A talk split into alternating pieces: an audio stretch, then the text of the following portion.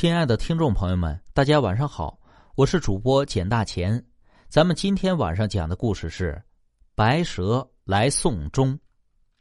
说是在以前呐，有这么一个老奶奶，这老奶奶姓赵，丈夫在而立之年就已经去世了，留下了家里面的三个儿子。村子里面的人呢，就劝她再找一个。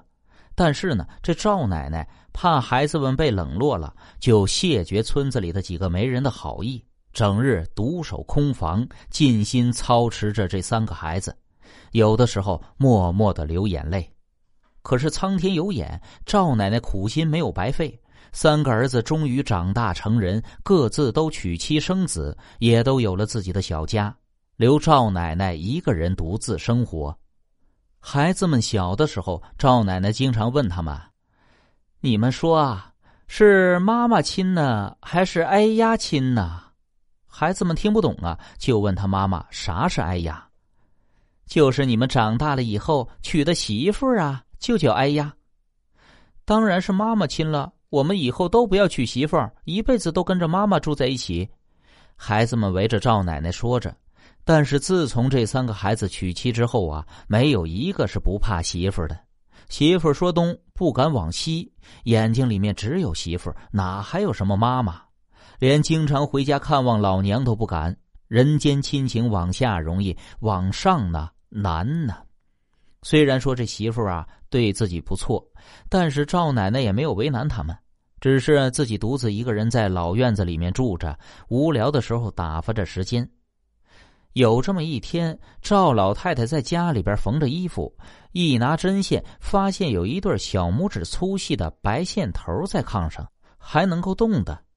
那老太太走过去，拿起来一看，这哪是什么白线呐？那居然是一条小白蛇，身上好像还有着伤口。北方人呐，基本上对于蛇都是非常敬畏的，而且还把蛇当成了神一样的象征。当晚上做梦梦见蛇，寓意第二天会有财运。人们通常的做法是把一根长锄头拿过来，这个蛇呢就会自动的盘上，然后把它送出去。于是这赵奶奶拿来了个锄头，可这长长的小蛇却没有反应。哎，赵奶奶心想：难道是受伤了吗？于是她开口说：“白蛇呀，你是不是受伤了，走不动了？”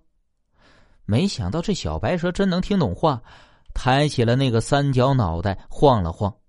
赵奶奶说：“啊，那就留下吧，给我做个伴儿。”他就找了一个黑瓦罐，把这小白蛇放进去，然后又给他身上涂了点药。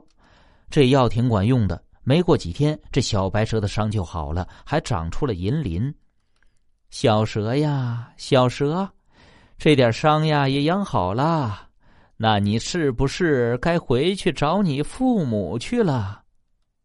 小白蛇呢，眼看着赵奶奶，然后慢慢的爬出来那个黑瓦罐可是没走几步又回来了。赵奶奶叹了口气：“哎呀，随你去吧，有你在呀，还能热热闹闹的。”从这儿以后。小白蛇就住在赵奶奶的家里边。赵奶奶呢，还是把那个黑瓦罐放在炕头上。小白蛇有的时候自己爬出来，在炕头上边游走几圈有的时候呢，爬到赵奶奶的身边赵奶奶每天见到的都是小白蛇，倒真像是有了个伴儿似的，自己精神也好了很多。那这么一来呀，春去秋来，一转眼半年过去了。这一天，赵奶奶的感觉到自己大限将至了，于是走到大水缸的前面，将那白蛇唤醒，跟他说：“白蛇呀，嗯，你走吧，我这老婆子啊，怕是没几天活头了。要不百年之后，谁来管你呀？我那三个儿子，连我都不管了。”还会来管你吗？快走吧！那白蛇这次挺听话的，他严肃的朝着赵奶奶磕了个头，然后三步一回头的爬走了。没过多久啊，赵奶奶真不行了，就躺在了床上。